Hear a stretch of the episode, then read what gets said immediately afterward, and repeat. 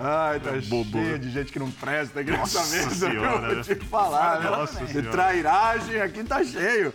Mais uma vez, seja bem-vindo, seja bem-vindo ao nosso Linha de Passe nesse domingo. É o Domingo das Zebras. Por que Domingo das Zebras? O Ituano eliminou o Corinthians lá na Arena Itaquera. Na Neoquímica Arena, deu o Ituano nos pênaltis. O Atlético venceu o Atlético Mineiro por 1 a 0. Também a zebra passeando em Minas Gerais. E agora terminou, embora tenha uma boa campanha, embora o Volta Redonda já tenha demonstrado capacidade para avançar, não foi por acaso, já tinha vencido o Fluminense, né? É, na, na, na fase ali de pontos corridos, mas o Volta Redonda venceu de novo o Fluminense, que acabou de ganhar do, do Flamengo. Então, é uma zebra também, né? Venceu por 2 a 1 um, leva vantagem para o jogo de volta nas semifinais do Campeonato Carioca. Tudo isso a partir de agora, linha de passe com a sua participação dos nossos companheiros aqui. Olha, qual zebra surpreende. Olha a zebrinha aqui atrás, ó. ó tá aqui, é verdade, tá aqui. Hein? Olha ali, ó. Apareceu, ó. É.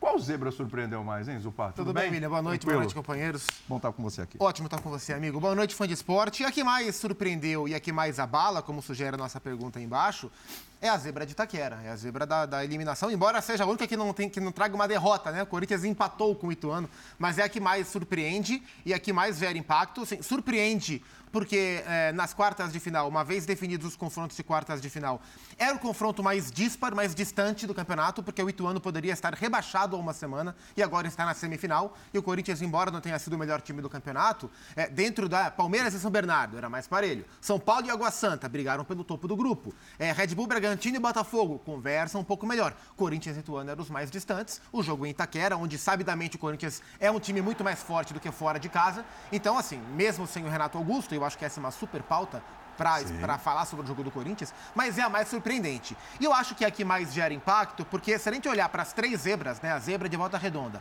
a zebra de São João del Rei e a zebra de Itaquera, é a única que, que, que, gera alguma reflexão sobre a temporada. Eu acho que nenhuma das três diz sobre o trabalho. Não acho que o trabalho do Fernando Lázaro deva ser questionado ou o jogo de hoje mostre que o trabalho é ruim. Não acho em nenhum dos três jogos. Mas eu acho que justamente pela questão do Renato Augusto, é uma eliminação, é uma zebra que gera reflexão. Então, qual reflexão? O Corinthians tem que entender qual, de qual forma, de que maneira sobreviver melhor nos jogos em que não tiver o Renato Augusto. Eu acho que essa é a grande reflexão, mais do que, além da frustração pura e simples de perder o seu campeonato mais factível no ano, que era o Campeonato Paulista, é a reflexão de como se comportar nos jogos sem o Renato Augusto. Eu acho que a derrota do Fluminense diz pouco sobre reflexão para a temporada, a derrota do Galo diz quase nada, porque era o time reserva, a derrota, a eliminação do Corinthians diz sobre essa reflexão como sobreviver, como fazer esse jogo do Fernando Lázaro, que é uma boa ideia de jogo, fluir, acontecer sem o seu principal jogador, que é o Renato Augusto, que hoje fez muita falta. E um detalhe importante, né? Esta zebra de Itaquera ela está estabelecida. Acabou, é já era para o Corinthians. Irreversível. É Irreversível. As outras zebras, dá para espantar ainda, né? Tem jogo de volta para o Fluminense, 1 a 0 basta para o Flu e tem o jogo de volta para o Atlético Mineiro também, que pode passar tranquilamente. Atlético que você vai acompanhar na ESPN nessa semana pela Libertadores, jogo de volta contra o Milionários. Vitor Birner, vamos lá, hein? Das três aí. A do Corinthians, claro, por ser uma zebra já estabelecida, já era, talvez seja mais pesada, talvez a mais surpreendente, como disse o Zupac, pela, pela diferença aí da, das equipes, pelo momento e tudo. Mas é a que, a que diz mais sobre o, o que perde, no caso o Corinthians empatou, mas perdeu, foi eliminado? É, mais uma vez, boa noite a todos. Noite. Sim, para mim, com alguma distância, se a gente comparar as outras duas zebras desse final de semana. Primeiro, é, o Corinthians jogava em Itaquera, onde ele costuma jogar bem. O Corinthians pegou uma equipe que terminou bem a Série B do uhum. ano passado e o gol que ela sofre contra o Vasco é um gol que é de arbitragem discutível, não estou falando que a arbitragem errou, é discutível, que poderia ter subido a primeira divisão, mas que passou o tempo inteiro lutando para não ser rebaixada na primeira fase e que chegou com 12 pontos após 12 jogos, um aproveitamento, é isso, né? Não estou equivocado, né? Sim. Se estiver equivocado, por favor, o Casinha corrija. É, 12 pontos em 12 jogos na primeira fase, um aproveitamento muito ruim, muito ruim. Muito ruim, muito ruim. Fez 13 pontos contando agora o mata-mata. Três jogos. Três muito ruim. Só. A diferença, seja de investimento, seja de potencial, é, e até do que o Corinthians vinha jogando em Itaquera, porque o Ituano não vinha jogando no campeonato, era muito grande. E era um jogo, em tese, fácil para o Corinthians. Um jogo fácil. O jogo Corinthians deveria ganhar com uma certa tranquilidade, sem jogar grande futebol, é, poder superar o adversário. Acho que no segundo tempo até criou o suficiente para isso, mas o primeiro tempo, para mim, foi muito abaixo e o jogo tem erro de substituição do Fernando Lázaro. Não vou dizer que o erro era um erro previsível, mas dá para dizer que depois das substituições, principalmente da saída do Watson, quando o Corinthians se impunha, tinha mais posse de bola, jogava com passes um pouco mais curtos e aproximação na área, passou a fazer muito lançamento longo. Isso facilitou um pouco a vida do Ituano para a manutenção do resultado. Acho que você olha o estágio de preparação das três equipes. O Atlético é normal que não seja tão bom, mas o Atlético joga com o time reserva. O Atlético vai jogar um jogo de Libertadores que vale uhum. muito para ele, vale para a temporada. O Atlético é candidato nos três títulos Sim. que vai disputar, importantes, né? O estadual também, o quarto, mas é candidato e ele precisa chegar à fase de grupos e ter um jogo duro no meio de semana, então não usa a equipe principal. O Fluminense ficou devendo bastante, mas a gente olha a construção do Fluminense, é uma construção muito mais bem estabelecida do que é a do Corinthians. E, e, não, acabou, vê... e não, acabou, mal pro Fluminense o jogo, não. Não, não acabou bem. mal. 2x1. Um, Pelo que foi? Com a volta no Maracanã não tá ruim, e a gente olha o Corinthians e olha, sem Renato Augusto, Sim. por que daquele primeiro tempo? Faltou inteligência em algum momento. Os jogadores ficaram falando, boa parte desse início do ano, do Vitor Pereira. Né? Então a gente está esperando que nesses jogos o time cresça. Né? De mostrar, o Vitor Pereira, olha, não dependemos de você, não depende, mas precisa mostrar com o resultado. Sim. Então eu acho que essa derrota, esse empate do Corinthians, por mais que eu ache estadual irrelevante, e não acho que seja uma coisa tão dramática assim, mas o futebol Corinthians não jogou no primeiro tempo. E o fato de ter sido eliminado em casa, depois de duas vezes o adversário perdeu o pênalti, o que gera, em tese, uma situação de reverter o resultado na sequência, né? É, eu acho esse resultado, assim, eu não acho ele relevante, mas eu achei ele muito impactante para o início de temporada de um treinador novo e de uma equipe que passou boa parte desse primeiro semestre criticando o seu ex-treinador. Não é relevante, Pedro Ivo? Boa noite. Tudo bem, Não foi o que eu vi na redação, Pedro Ivo. Rapaz, o povo lá tava com a mão na cabeça, desespero, assim, né? Chorando, correndo pro banheiro na hora Jogando uma zica na hora dos pênaltis. Ainda é o campeonato estadual, tá? Ah, mas olha o que eu vi hoje na redação. Mas é, é, é muito louco. Tudo Não vai pesar na variação da temporada. O professor Birnes, o PAC, o fã de esporte, William. É, se a gente parar para pensar racionalmente, você tem, apesar do volume de jogos, você tem dois meses de trabalho na temporada. Um pouquinho mais de dois meses quem voltou logo ali depois da virada do ano. Então você falar numa. Você pensar numa oscilação, num Corinthians tendo dificuldade. Acho que foi isso. O Corinthians teve dificuldade no primeiro tempo. Sim. Não, o Corinthians foi mal no primeiro tempo, teve dificuldade no segundo tempo para concluir. Um jogo contra o time que sim brigou contra o rebaixamento. Só que se você pega no, no, no âmbito geral, seria muito mais aceitável se não fosse a nossa loucura do, do, do fato novo, do resultado, do trocou o técnico, está brigando com. ainda não superou o técnico que saiu. Então, aí fica essa busca incessante. Um Fluminense que ganha uma Taça Guanabara no meio de semana, a gente discute se a Taça Guanabara era um grande título, qual era o valor dela para a pessoa, para o profissional Fernando Diniz, mas que tem uma oscilação contra um bom Volta Redonda. O Volta Redonda entrou para jogar uma semifinal. Você acha que o Volta Redonda é melhor que o Ituano? Não dá para comparar, são campeonatos muito diferentes. O que o Volta Redonda foi É um time testado, que joga melhor. O que o time, mas, mas, mas eu não sei se dá para comparar contra quem o Ituano joga. Quais, quais os desafios impostos O Campeonato Paulista é mais difícil que o Campeonato Carioca. Não, é, é muito difícil na, cravar na média isso. dos jogos. É muito difícil cravar isso. Agora, você tem gente de qualidade. Você tem um Volta Redonda que entrou para jogar uma semifinal. Não sei se o Fluminense, olhando ainda para quarta-feira, ou cansaço de uma viagem, um campo difícil. O Fluminense não joga uma semifinal. No primeiro tempo, o Fluminense não jogou. Não é e aquela gente, viagem. O professor também, né? brincava né? até aqui antes de, de, entrar no áudio, o Paco falou também. Cara, 2x1 um não foi um resultado ruim quando você olha para o jogo. Como estava o jogo, né? Exato. Olha para o jogo. Abriu um 2x0, é isso aí. e você discute se poderia ter feito três volta redonda e você tem a situação do lance pode ser debatido sim do Nino, eu não tenho Se foi falta ou não foi falta. Por exemplo, sim. Vamos discutir. Então você vira um 2x1, um, você depende de uma vitória simples em casa, como tem sido a presença da torcida do Fluminense pelo momento, seja para a festa de Marcelo, seja porque ganhou do Flamengo, eu acho que é perfeitamente possível, então não é um desastre. Só que é sempre aquele recorte do fim de semana. Né? Qual é o recorte desse fim de semana? O Fluminense não ganhou de volta redonda, nossa, que zebra. O Corinthians foi eliminado pelo Ituano, só que em algo muito maior poderia ser aceitável. Só que nós não vivemos uma condição aceitável de debate público sobre futebol. Já estavam hoje perguntando para o Duírio, que eu vi ali, se o Fernando Lázaro ia sair ou não. Sabe? É o primeiro trabalho que não é interino dele dois meses, ele apresentou algumas coisas interessantes. Ele era, era elogiado até semana passada. Ele não tinha o principal jogador, ele teve falhas ali da busca pelo melhor jogo, mas pera lá. A gente está falando, ah, mas... Tem alguns problemas, mas também tem acertos. É bom lembrar que o ano passado o Corinthians passou pelo mesmo suadouro contra o Guarani, acho... pênaltis, isso, isso, é que passou, aí, aí depois foi eliminado pelo São Paulo. Tudo isso porque para você entender a tal, da, a tal do tamanho da zebra, eu não acho que são zebras assim, eu acho que é muito frustrante você ser eliminado pelo Ituano nesse desenho de temporada que a gente vive. É vergonha, hein, ô Pedrão? Na boa, acho que a palavra vergonha, ela cabe bem aí. Vexame, talvez, eu estava reavaliando a palavra vexame, é vergonha, né? Tava ah, mas, mas onde é que está o vergonha? Limite? Até onde, é, exato, mas até onde vai vergonha porque, e onde vira vexame? Qual porque, é o... porque é o seguinte, o Ituano, vocês já falaram aqui, o Ituano, ele na rodada, domingo passado, a gente estava aqui discutindo Sim. o absurdo que foi a partida do Santos contra o Ituano, porque era uma equipe que entrou em campo rebaixada, né? Uma equipe só com 12 pontos. Até agora só tem três vitórias no campeonato, coisas que esse regulamento esdrúxulo permite. Mas um time que não tinha. Nossa, você viu os jogos do Ituano? Eram horríveis. Mas fez um bom horríveis. primeiro tempo hoje também. Fez um bom fez, primeiro fez tempo. Um e, e, só, é uma outra e situação. Só, e só elogio a torcida do Ituano em Itaquera que, que cantou, foi, cantou, foi fantástica, cantou, Foi fantástica. Mas assim. Tem que elogiar. Mas assim, uma equipe que estava para ser rebaixada na rodada passada. Sim meteu 3 a 0 no Santos, aí é aquela história. Quando vai para mata-mata, é um, mata, é um jogo só e tal, a postura muda, é outra é. coisa. Até que foi Isso. agressivo se, no primeiro tempo. De, por exemplo, 20 se, minutos, se por um acaso mas ontem tivesse tido uma zebra no Allianz Parque, seria uma enorme surpresa, uma enorme Mas o São Bernardo é melhor que o Ituano. O São Bernardo, muito melhor. O São Bernardo 26 pontos, fez um muito espetacular melhor. O Água Santa né? é melhor que o Ituano. O Ituano não faz um grande paulistão. O Volta Redonda é melhor que o Ituano, eu concordo. Por mais que ah, o nível de adversário é diferente, etc. Mas Volta Redonda é melhor que o Ituano.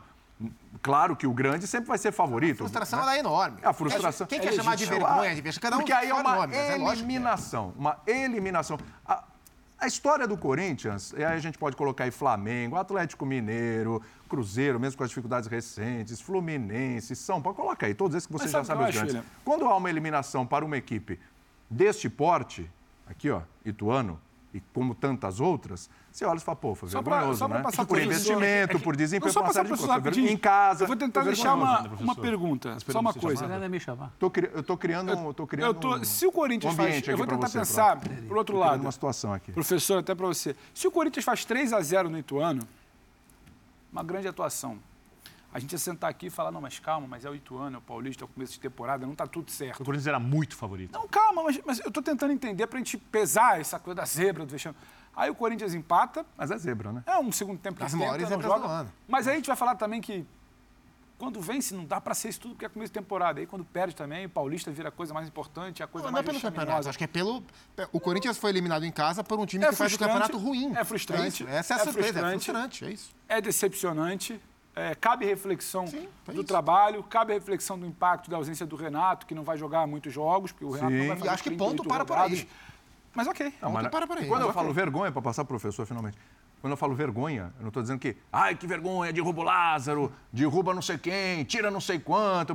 Não é isso. Eu acho que a palavra vergonha Sim. parte disso para, inclusive, a reflexão para a sequência do ano. Quase que o Corinthians do Carilho foi eliminado pelo Brusque, que seria uma vergonha. Daí para frente a gente viu o que aconteceu. Perfeito. Prof, toda uma expectativa para o seu comentário sobre muito zebras. gentil de esperar em silêncio. E eu sei que vai, vai recair sobre o Corinthians. Vai lá, prof. William, Fica boa vontade, noite a vocês, prof. companheiros. Eu troco todos esses adjetivos aí por um só. Manda. Que, inclusive, é em função da disputa do campeonato. Imperdoável. Pronto aí. Não pode. Não pode não ganhar de um time que até a semana passada estava ameaçado de rebaixamento. Não pode. O Corinthians tinha pretensões de título nesse campeonato, embora todo mundo saiba que o Palmeiras é melhor, pelo menos o Palmeiras é melhor, os outros, o Corinthians tem condição de, de disputar, com o São Paulo, por exemplo, que ainda está vivo, até por uma questão cronológica, né? ele está no domingo, São Paulo ainda não jogou, mas enfim, não pode, é imperdoável nesse aspecto. Perfeito. Quando você falou em zebras, gostaria de acrescentar mais duas zebras. O Curitiba no Paraná caiu nas Foi quartas. eliminado, né? Não Sim. conseguiu ganhar do Cascavel 0 é, então, é zebra, é cobra, né, professor? É cobra, porque o Cascavel tinha picado o Curitiba. São engraçadinhos. Em Cascavel. é. E também o ah, Bahia... Cascavel picou a coxa, o coxa, no picou caso. Picou a coxa do coxa. coxa tá. E o Bahia perdeu a primeira para o Itabuna, 1 a 0. Também está na mesma condição de Fluminense, o Fortaleza, não sei como acabou lá com o Ferroviário, estava perdendo. perdendo, também tem a condição de virar. O Fortaleza, assim como o Galo, tem bem, mais né? o que fazer na vida, não é verdade? Que tem a tal da Libertadores. Mas no caso específico do Corinthians, eu tá acho. Lá, viu? Eu acho que o adjetivo é imperdoável. Imperdoável do ponto de vista do campeonato. Isso não quer dizer que tem que botar tudo abaixo. que o trabalho do Lázaro de repente não preste. Algumas das coisas que o Zupac levantou aqui, a gente também está careca de saber, né? E com o Renato Augusto é uma Eu- eu coisa, mesmo. sem Renato, você mais, mais do que todos nós. Pedro tá ficando. E o, Birner também. Com o Renato Augusto é uma coisa, sem o Renato Augusto é outra. A gente fala ah, o estadual, estadual, estadual, estadual serve pelo, pelo menos para um termômetro Isso. para você saber o que você tem que fazer na vida no futuro. Então o Corinthians é um bom time. Time. 11. Quando o time está inteiro. Quando não está inteiro, tem certas dificuldades. Não é um time imune, por exemplo, não é um time blindado contra um empate em casa contra um time pequeno, seja que time pequeno for, como aconteceu hoje. Não é. A questão é mais a disputa do campeonato que acaba tirando o Corinthians fora. Mas no meio do campeonato, um resultado desse, um jogo em casa que o Corinthians não consiga vencer um pequeno, é normal. Não é tão fora, fora do esquadro assim. O que é que o Corinthians precisa fazer agora, que tem um mês, assim como o Santos?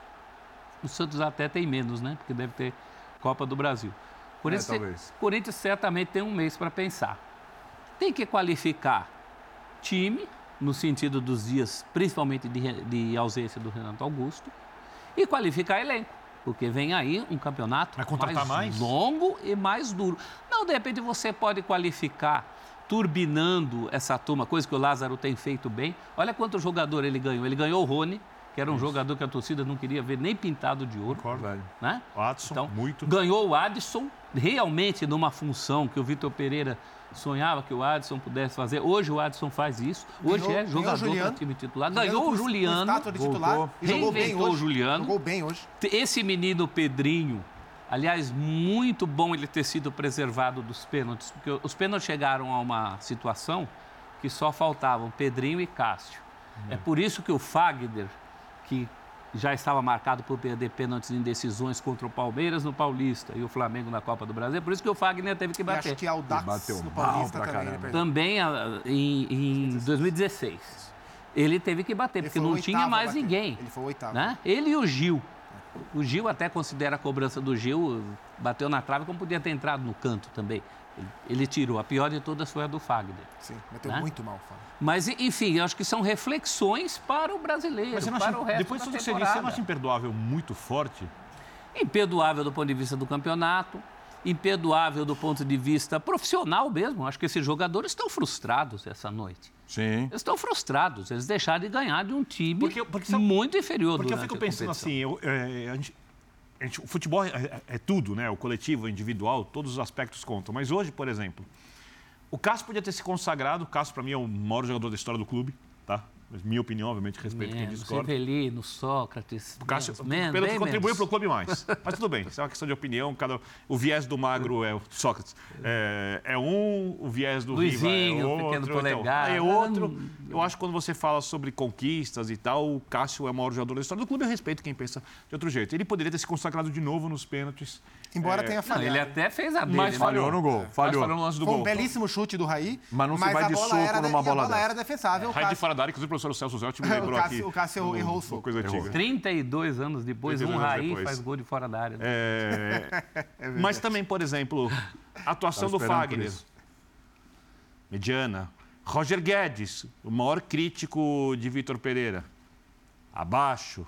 É, Mas eu acho que o Roger Guedes é diretamente impactado pela ausência do Renato. Assim como ele é diretamente impactado pe- pela presença também. do Renato, né? E eu, Eu- acho que esse é o maior mérito eu, do eu concordo com você.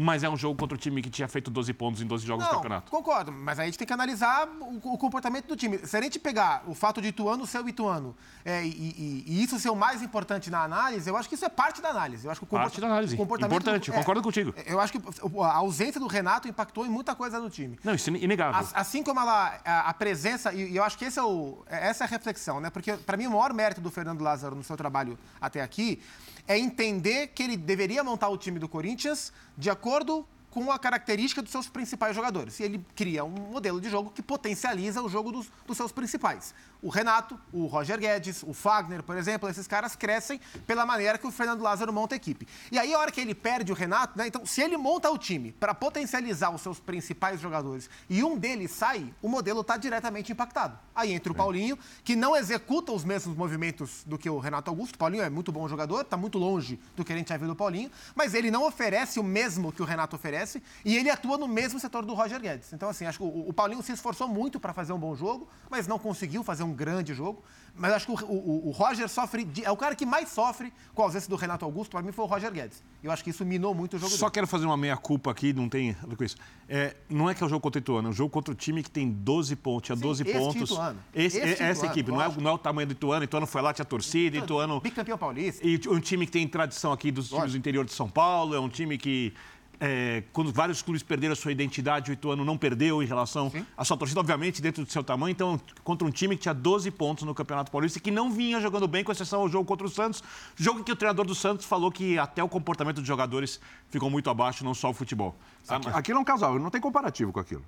O que aconteceu hoje não tem o menor comparativo com aquilo. Não, não tem. Não existe. Aquilo o, entra o, até o, o vergonha vai pro vexame. Gente, hoje teve um confronto entre duas equipes, Sim. onde o Corinthians até prevaleceu jogo. no segundo tempo. Teve prevaleceu jogo. Bem no segundo teve, tempo. Meteu bola na trave. O Fausto, o, o Fausto Vera ele perdeu uma cabeçada ali na linha do gol, o etc. O, o Roberto perdeu outro gol e tal. Por isso produziu. O outro, o, outro, o outro jogo, domingo passado, foi um time jogando Vai. uma final de Copa do Mundo contra outro passeando e no shopping foi. vitrine. E, e louve-se louve a é partida de hoje. Hoje é uma outra conversa. O ano fez hoje a melhor partida dele no hoje ano. é uma outra conversa. Qualquer pessoa que não tivesse visto o campeonato, que tivesse visto o confronto, não imaginaria que esse era um time candidato a rebaixamento essa questão do candidato a rebaixamento também num campeonato que os times não enfrentam os mesmos. É. A gente já estava com, com dificuldade. Acho que isso deturpa um pouco né? a, a, avaliação. É, fica, é, é muito lotérico, é tudo muito lotérico. Podia estar o São Bento jogando com o Corinthians hoje, podia estar a Ferroviária. É, não, só, lembrando que foram os rebaixados. Só a possibilidade do então. Ituano eliminar o Corinthians eu já acho muito torto. A possibilidade do Ituano estar onde está hoje eu já acho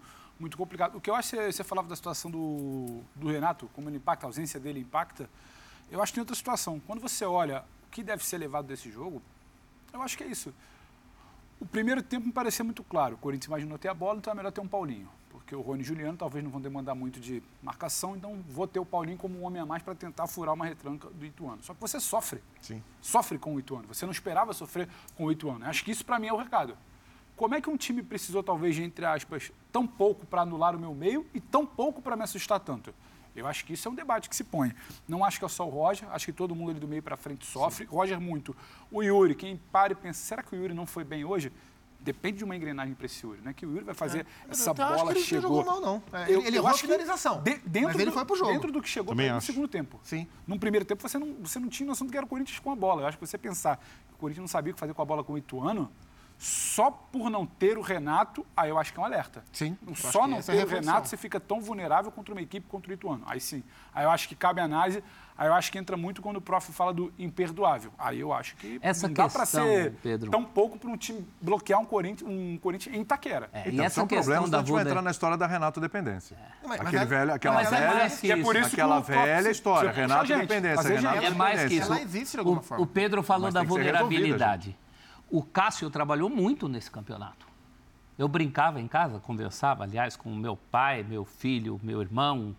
A gente, eu conversei e falei, poxa, não tem jogo nesse campeonato que o Cássio não tenha trabalhado bem. Inclusive, falei isso depois de um lance em que, inclusive, ele faz uma grande defesa num, num lance que talvez fosse para o VAR o impedimento. Sim, sim, sim, o cruzamento né? da direita. Ele faz uma grande defesa ali contra o 0 a 0 é. Eu falei, mas todo jogo isso? Contra o Água Santa ele fez defesa, contra o Botafogo de Ribeirão Preto ele fez defesa. Ele pegou pênalti, qual jogo ele pegou pênalti? Mirassol? Mirassol. Pega o pênalti na sequência, sai o gol. Gente, hoje ele fez uma defesa que o lance estava em impedimento. É, eu, tenho, eu, tenho, é, eu tenho dúvida se estava impedido. Sim, inclusive. Pra mim, ali, eu tenho pra dúvida, mim, hein? salva a arbitragem, inclusive. É, o é verdade. Acho que o Fábio Santos não ia dar não. muito é, barulho. Então está trabalhando demais. Está quase trabalhando tanto quanto o João Paulo dos Santos, que a gente vive discutindo, que faz isso em, em, em, vários jogos. Então trabalhou muito, como o Everton do Palmeiras também andou trabalhando. Sim, Mas sim. o Palmeiras é um time mais cascudo, você ter a certeza de, de, que o Palmeiras chegará lá. O Corinthians ainda não é um time maduro nesse nível, principalmente quando não tem o Renato Augusto. Embora tenha criado, né? Eu acho que esse é o ponto, assim, quando a gente olha para o jogo de hoje, de hoje, assim, É, o, o, Corinthians jogou claramente menos do que está acostumado a jogar em casa nessa atual temporada. Mas, então, assim, não foi um bom jogo, foi um jogo razoável do Corinthians. Ainda assim, produziu para vencer o Ituano. Acho que o resultado normal dos 90 minutos seria uma vitória do Corinthians. Acho que foram pelo menos quatro chances claras para fazer o segundo gol. Duas do Yuri, que o goleiro pegou. É, uma do Yuri na trave, uma que o goleiro pegou no fim. Isso. É, uma do Juliano que a gente viu aí que ele passou perto. Quatro e a bola... meteu uma na trave no primeiro tempo ainda. E a do Fausto Vera, cinco. Então, é. mesmo jogando muito abaixo do que a gente está acostumado a ver o Corinthians jogar, o Corinthians produziu para vencer o Ituano. Então, acho que o jogo, puro e simples, diz menos. Eu acho que diz mais para a temporada.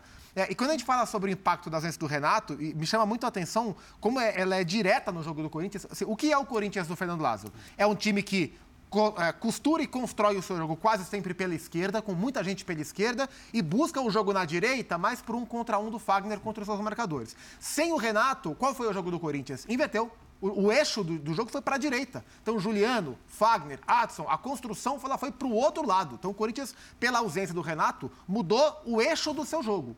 Ah, e isso, até certo ponto, é compreensível, mas quando a gente olha para a temporada, isso tem que ser equacionado de alguma forma. Porque, assim, o Renato é um jogador que tem se machucado menos do que ultimamente, ok? Mas é um cara de idade elevada. O calendário vai exigir uma observação sobre o Renato para os jogos mais importantes, né?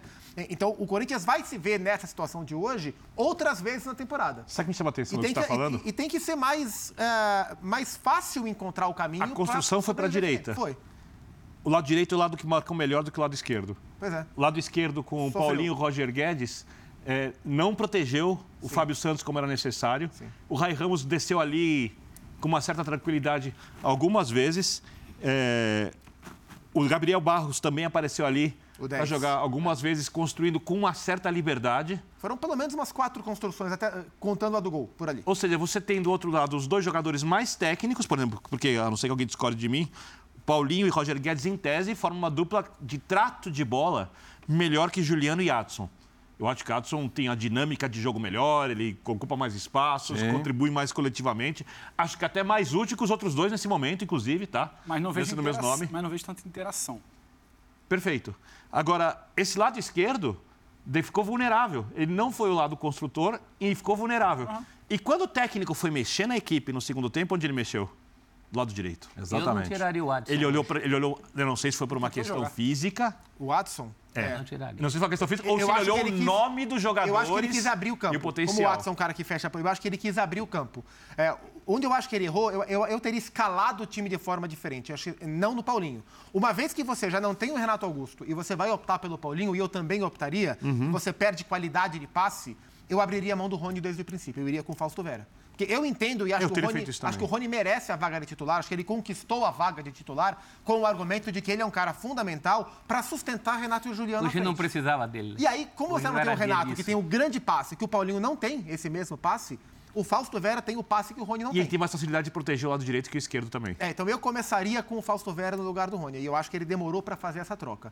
É, eu entendi a troca do Paulinho pelo Maicon, é, mas ela não surtiu efeito. Então acho que ela tinha lógica, a troca tinha lógica, mas o Corinthians piorou Sim. depois das trocas. Não, não, manteve o mesmo ritmo. Paulinho e Maicon hoje são dois jogadores que se complementam no sentido de que nenhum dos dois ainda pode jogar o tempo inteiro. Né? Então, eh, essa é a questão ali. Ele até perdoou. Agora, mexer no Adson, eu acho que o Corinthians perdeu. O Corinthians fazia mais cócegas no Ituano com o Adson ali. Apesar do primeiro tempo ruim do Corinthians, mas não do Adson. O Corinthians acaba de tomar o gol, o Adson é quem... Inclusive, ele dá assistência para o gol do Paulinho. Que chuta uma bola na trave, naquele lance que mais uma vez ele pede pênalti, né? Eu acho que esse rapaz pede pênalti demais em vez de, em vez de ir para o jogo. Verdade. Mas eu não teria mexido no, no Adson hoje. Mas acho, olha, é uma gota d'água no oceano. Não foi por isso que perdeu. É porque o Pedrinho não entrou mal, né? O Pedrinho entrou querendo mostrar serviço. Também. Entrou bem e a, a grande questão naquele momento em que o Yuri Alberto na minha opinião, ele nem erra a finalização. É consciente o que ele faz. Ele dá um azar danado que a bola pega na trave. Sim. Tirou tanto que pegou na trave. Não, não é azar, né? Ah, ele foi é bem, mas errou. É, não, é mais falar, é mais falar que o jogador lituano deu azar que a bola bateu no travessão e não entrou. Errou se errou. chutar na lua, se chutar lá em não, cima. Não, é um erro, é um erro por muito pouco, mas ele é um erro. Calculou, ele, ele parou. uma decisão errada, ele não tomou a decisão errada. Não, ele é. parou, não, pensou, ele foi bem na jogada, mas olhou e vai fazer o quê? Tem trave lá também, né?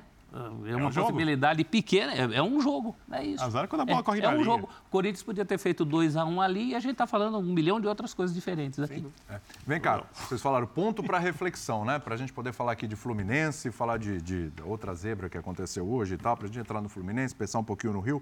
É, é, bom lembrar, inclusive, que amanhã o linha de passe será 11, 11 horas. 11, 11 horas. 11 10. 11 10. Colado no Flamengo e Vasco. Linha de passe coladinho em Flamengo e Vasco, que é a segunda-feira pesada. Linha tem, dos milhões. São Paulo também hoje. Tem, então, é, tem São Paulo, e Água Santa. Cheio de desfalques com Água Santa. Já tá. Já tirando e jogando no Allianz Parque. Tirando peso, tirando peso. Já tirando peso. É a tônica do campeonato. E jogando no Allianz Parque também já está tirando peso. Como se o gramado lá fosse quase achando que né? São Paulo vai tentar surpreender o favorito Água Santa. É, é. Mais um pouquinho. É, Qual time fez o campeonato melhor, Água Santa ou Ituano? Água Santa. Água Santa. Só para saber. Tá bom. Quem fez um campeonato melhor, o São Paulo ou o Corinthians? São Paulo? Ah, ah, então tá bom. Tá bom. O Corinthians, história. Corinthians fez 3x0 no Água Santa. É, não é conseguiu isso. ganhar tá do eliminado, é verdade. E, e, e, quase ganhou do Palmeiras. E é bom. Só que é o melhor time do campeonato. Quem é favorito amanhã, Birner? São Paulo. Ah, ah, então tá bom, ok. Muito Mas obrigado. é menos favorito do que era o Corinthians hoje contra o ah. Sem dúvida. Não, sem dúvida, sem dúvida. Ninguém, Obrigado. ninguém é tão favorito mas, quanto o Corinthians era contra o Ituano. Mas é, é, isso, mas é favorito, né? Só isso, tombo, só isso que me Por saber. isso também. Mas... Você vai estar amanhã no Linha, né?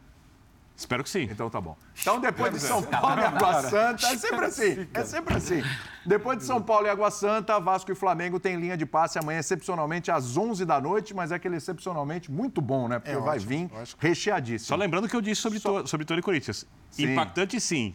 Relevante não. Sim, sim. É estadual ainda. So, sei, sei. Bom, só para fechar então, reflexão. Vocês falaram, bom, o resultado do Corinthians pede reflexão. Para mim, a principal reflexão é, falou, é falou Renato estadual. Augusto. Eu falei estadual ainda, eu ia falar para ele assim, vai falar isso para quem tomou chuva hoje lá. Eu concordo Tá. plenamente. Eu Não, acho que, tá tá tudo- eu acho que É. todo jogo o torcedor quer ganhar e toda vitória é positiva.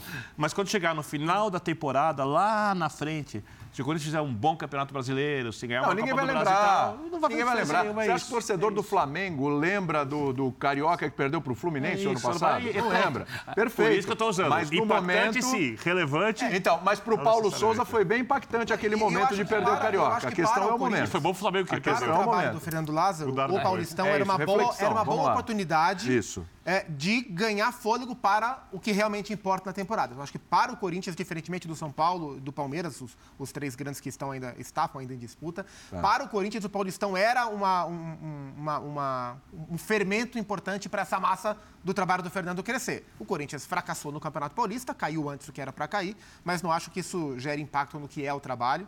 É, eu acho que gera essa reflexão de como o Corinthians vai encontrar a melhor maneira de jogar, ah, ser um time com velocidade, com circulação de bola, ser um time agressivo. E, e o, o próprio Paulinho fala isso no intervalo: estamos sendo pouco agressivos em campo. É, nos demais jogos, eu acho que essa é a principal reflexão que, que a derrota de hoje, Tá a eliminação de hoje. Reflexão, Pedrão. Pra mim, assim, tem que, tem que arrumar uma solução pro Renato Augusto. Ele não vai jogar todos os jogos, a gente já sabe. Ele precisa achar alguém ali pra Ah, fazer essa função. Ou não sei, no mercado, alguma coisa que o Corinthians tem que fazer. Até, até o que a gente falou, precisou-se de muito pouco para anular um Corinthians sem Renato É isso, Augusto. sim. Eu, eu acho que isso é o sinal de alerta. É olhando para frente, não é que tem que debater se Lázaro fica, se Lázaro sai, será que não dá mais, será que não... Não, não é nada disso. Esquece, esquece. É olhar e entender, está precisando de muito pouco. Onde é que eu vou inverter? Por que, que eu troquei? Por que, que o time não funcionou aqui?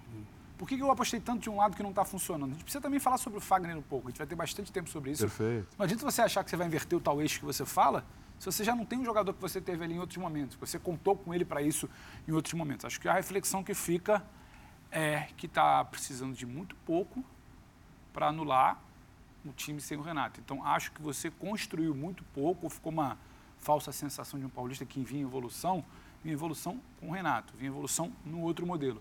E vai precisar pensar, a gente já repetiu aqui, o calendário é pesado, você não vai ter o Renato em todas as partidas decisivas, ou talvez nas decisivas, mas você não vai ter nas outras, que formam a base, você não vai ter o Renato em 38 rodadas, você não vai ter o Renato muitas vezes num jogo de ida, de algo de mata-mata mais decisivo, e você tomou um calor para o Ituano.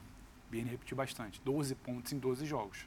É, acho que é o grande alerta que fica. E no resto, por mais que a gente não goste, mas concordando com o Birner, Sim, a obrigado, situação hein? estadual é o estadual. Se a gente não ia fazer tanta festa por um 3 a 0 hoje, a gente também não pode derrubar o trabalho todo, É porque isso. foi um empate. O professor que falou, né? Se fosse esse empate Torneio de na fase de preparação. classificação com essas dificuldades, estaria posto outro papo, outra conversa, tudo bem, mata-mata, tinha que ganhar, eu acho que em casa, tinha um dever e não foi cumprido, mas um pouquinho Torcida também da, estádio, da claro. poeira, E de essa- trazer a conversa um pouco mais aqui para o chão. Essa questão do Renato Augusto, acho que o, prime, o, primeiro passo é esquecer essa história de tentar clonar o Renato Augusto, uhum. que tentava fazer, fazer isso com o Juliano. Olha quanto tempo se perdeu, perdendo um, um, jogador de qualidade.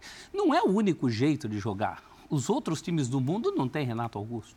Ou não tem jogo, tem time aí que não tem a característica do Renato Augusto e joga do mesmo jeito. E aí eu acho que esse bumerangue volta no colo do, do Fernando Lázaro. Porque é ele que vai ter que descobrir esse jeito de jogar. Sim. Quando o Zopac falou do, do, peso do estadual, hoje os estaduais têm muito menos peso para os times e muito mais pesos para os técnicos. Uhum. Você pode pegar isso no Rio em relação ao Flamengo do Vitor Pereira, em outras temporadas, em outros técnicos que nem tiveram chance de mostrar trabalho depois de estadual, ou técnicos como o Crespo, que se tornou um refém daquele futebol do estadual, do, do Rigoni, do São Paulo, que nunca mais voltou. Então, o estadual é mais uma âncora, mais uma marra, né? Na, no pé ali dos técnicos e dos trabalhos. Quando a gente fala técnicos, fala dos trabalhos que eles estão desenvolvendo. É por isso que eu acho que essa nossa percepção aqui, nós fizemos uma percepção de projeção. O que significa a eliminação do Corinthians no estadual para o seu futuro em brasileiro, em Copa do Brasil, eventualmente em Libertadores? Eu acho que essa é que tem que ser a visão. Eu tiro muito o peso do Fernando Lázaro. Eu não concordo contigo nisso. Não, mas ele tem que arrumar uma solução. Não, Quem vai arrumar eu? Não, não, o ambiente não está mais leve? Não, mas nem só tá disso. Então, se o ambiente está mais, um tá mais leve, futebol, e se né? o técnico anterior só era, não treinava, mudava a escalação né, em cima da hora, é, fazendo coisa que não fazia, titular. não treinava o time titular, essas coisas todas que, que os jogadores falaram, os jogadores estão chamando para si muito a responsabilidade. Tudo bem, mas Muito mais é do ele. que nos outros clubes. Tudo. Muito mais o do que nos outros clubes. É Eu não estou nem dizendo que eles não vão entregar durante a temporada. Não estou dizendo isso. Eu estou falando que eles chamaram para si a responsabilidade. E hoje, eu concordo contigo, no segundo tempo, o Yuri Alberto podia ter feito o gol, Fausto Vera podia ter feito o gol. Sim. Mesmo assim, o time não jogou o que podia jogar. E quando você olha o investimento e o potencial dos jogadores que estavam à disposição hoje, Juliano, salário acima da média do futebol brasileiro, potencial um pouco acima da média. Paulinho, tá voltando, perfeito. Saro muito acima da média do futebol brasileiro, em regra. Fagner, assim, Gil, Fábio Santos, bateram pênalti, Roger Guedes, Cássio. Roger, Yuri, Yuri Alberto. Alberto. Quer dizer, a gente vai olhar para o Renato Augusto, depois de toda essa situação, e achar, não, tudo bem? Eu acho que não. Agora, a construção está acontecendo. Não dá para dizer que ela vai fracassar. O que eu concordo com o professor é que o Corinthians precisa ter jeitos de jogar em que o time seja forte, competitivo, acho que essa é temido, essa sem o Renato Augusto. É acho essa questão. E eu acho que esse ponto especificamente, esse que é, para mim, é, é, é, é, o, grande, é a grande coisa que fica, o que não fica do estadual, está mal resolvida. Sim. Bem mal resolvida. Perfeito. Bom, Vamos falar do Flu também, que a gente começou, claro, a gente deu uma pincelada claro. ali, o Fluminense, qual vexame e tal, papapá. A gente foi um pouquinho mais pro Corinthians, comoveu, né? O negócio do Renato Augusto, etc. Mas vamos pro Fluminense porque é a zebra que dá para ser revertida ainda. Tem, né? jogo, dá pro, tem jogo de volta, 1 a 0 bastou o Fluminense estar é, é, tá classificado. O que, que aconteceu no jogo de hoje, Pedro? Não consigo entender o Fluminense hoje, William, tanto quanto pois é, irreconhecível, né? porque quando você o para... O torcedor olha e fala, pô, esse time aí é o do Flamengo, algo, de virada, que, de semana. Algo que me marca no Fluminense, especificamente do Diniz, é que você sabe como esse time vai jogar. Ele pode errar por uma peça, ele pode errar na execução da ideia, ele pode errar por um espaço que ele dá como tomou do segundo gol. Quem vai mudar o adversário. Mas você né? sabe como ele vai jogar. Hoje você olha para o Fluminense do primeiro tempo e fala, mas não é esse Fluminense que a gente se acostumou. O Fluminense é um time que não joga futebol com TED. Hoje foi um pouco do, isso. Do, né? Burocrático, não sei se numa ressaca do meio de semana, então, não sei se é tanto do campo, não consigo dizer. Mas era um Fluminense que você olhava e falava, não é que não está não é que a execução está sendo mal feito. Não existe um plano. Não é, não é exatamente um plano e está sendo mal executado. Não estou conseguindo ver o plano. Vi um Fluminense muito mal no primeiro tempo, um Fluminense sem jogar. Resumindo, a ideia do Diniz, você aproxima, tenta aproximar, tenta construir, tenta chegar à frente. Você não viu construção, você não viu tentativa de aproximação, você não viu nada que se aproximasse daquilo ali. E aí você viu, a gente está vendo agora o gol do Lelê, né? Curioso o caso do Lelê marcou um gol contra o seu time. É, já como é que é o nome disso aí, Zupac? É, a gente, a, nos últimos anos a gente... A lei do ex. A lei, a lei do ex, né? Essa é a lei do futuro. Lei do futuro. Ele fez o primeiro gol da lei do futuro. O que mostra muito o caráter O- do, é? do rapaz, né? O Lelê fez gol no jogo do Fluminense e O não foi Rei- pelo Rui Rei que Fluminense. diga, né, professor? O, o Pedro vai se lembrar que na final de 2002, Fluminense e Volta Redonda, o, o Volta Redonda tinha um goleiro chamado Lucão, que já estava negociado com o Fluminense. E o. Lucão falha. Sim. E o, e o Fluminense ganha aquele campeonato que entrou para a história como Aí cartão, um campeonato da, do Caixa d'Água. E, e, se tem, e se tem uma notícia boa hoje, se é que pode chamar, muita qualidade na finalização do Lelê do segundo gol. Sim, Poderia ter levado, poderia ter 13 feito gols, fora da área. artilheiro, né? Tapa 13 gols muito em 11 interessante. jogos no Então, campeonato. curiosamente, a boa notícia para o Fluminense é o jogador É. que está chegando. Aí no segundo tempo, aquela imaginação que já fica, não está funcionando, vou povoar, vou tentar ganhar o meio de campo. Tira o Braz, coloca o Lima. quando, não, quando não é o, o Piranha, é o Lima. Hoje foi o Lima, depois foi o Piranha. Nenhum dos dois resolvia. E aí você tenta chegar muito mais na base do abafa. Não é exatamente o Fluminense do Diniz de aproximação de criação. E o abafa deixa sua marca lá atrás, né? Porque fica exposto. E aí uma saída rápida, uma escapada. Muito interessante o Lelê na partida. Um tapa de muita qualidade, 2 a 0 Estava assim caminhando para um cenário muito pior. Por isso que o Zupac Brick aqui, o professor também falou, ficou de bom tamanho esse 2 a 1 porque é uma vitória simples no Maracanã, algo totalmente possível. E aí vai ter o debate, que eu acho que a gente vai reprisar o lance, vai colocar de novo. Eu, particularmente, no primeiro momento, eu vejo falta do Nino. Eu vejo uma carga exagerada uma carga acima e impede que o jogador dispute. Então ainda tem esse ponto para debater, que se não fosse essa situação, o cenário era pior. Vamos colocar o consegui- lance, Pedro. Vamos, Vamos colocar o lance. reconhecer o aí, Fluminense Casinha? Diniz em campo. Casinha é o nosso editor-chefe hoje. Vamos colocar esse Põe lance na aí tela aí, gente ver. imagens. Põe na tela as imagens dessa polêmica pra gente discutir aqui se tem falta do Nino no lance do gol do Flu. O que, que vocês acham ainda? O pessoal vai jogar a imagem, o que, que vocês acham aí? Foi ou não foi? É difícil medir intensidade Exato. por imagem, né? Vamos lá. Mas assim, no olhômetro, acho que tem uma carga aí. Eu, já vi, eu já vi marcarem falta. Por muito lances- menos. Exatamente isso. Esse, esse é o problema. Mas tá eu não gosto quando marcam essas faltas, tudo bem. E aqui no futebol brasileiro é dúbio. Mas seria coerente com o que todo mundo marca por aí. né? A, a tendência no futebol brasileiro é esse tipo de lance ser marcado a É. falta. Aí aí vem do critério, porque semana que vem Isso. você vai estar vendo esse gol sendo anulado em algum canto do Brasil. É, porque a Se o time perder a Libertadores com um lance assim, o mundo acaba. É, aqui. E a, e a impressão que dá, eu, assim, eu, eu não me apego muito nesse discurso de ah, eu já vi marcar em falta, assim, porque se a gente admite que nesse dia que a gente viu o árbitro errou, eles não têm que errar duas vezes, não é porque ele errou. Tem que ter um- então, É, tem uma diretriz é, ali, Tem que uma coisa- acertar, tem que Você acertar. acha que o jogador do Volta Redonda tentou pular? Eu acho que, o- eu acho que o jogador do Porque aí Volta a falta é Redonda... indiscutível. Então, eu acho que o- a subida do Nino impediu de alguma forma o movimento do jogador do Volta Redonda. acho que Limitou sim. o movimento. Ele, acho que aí- Tem uma carga ali no. ele no- reclama Ah, carga pouco, né? É. Ele reclama pouco. Eu, eu não acho que é um lance claro, eu acho que é um lance de discussão. Sim. é, Mas eu marcaria essa falta sim. Sim. O árbitro está muito bem posicionado. Pela, é, pela, pela limitação do movimento do jogador do Volta Tem. Redonda com o Nino em cima. né? Então eu, eu marcaria a falta sim, mas não acho que é um lance escandaloso. Olha lá, eu- o professor tocou num ponto interessante que assim. É, não há uma reclamação exacerbada também. Geralmente também o fica jogador no chão. Ah, não sei, mas você é um Gabigol? Mas vocês também são chatos, né? Vocês são chatos, Você né? reclama. Porque se o cara reclama, ah, reclama. futebol brasileiro, o cara reclama. Mas só eu não tô reclamando do que ele não reclamou. o. Eu não tô falando O cara não reclama, ah, o cara tem reclamação. Você tá reclamando porque ele o reclamou que o cara não Eu não reclamou? tô reclamando que ele reclamou. Eu tô falando o seguinte: geralmente, geralmente, quando a coisa é muito assintosa, o cara reclama, o cara. Reclama até quando não é.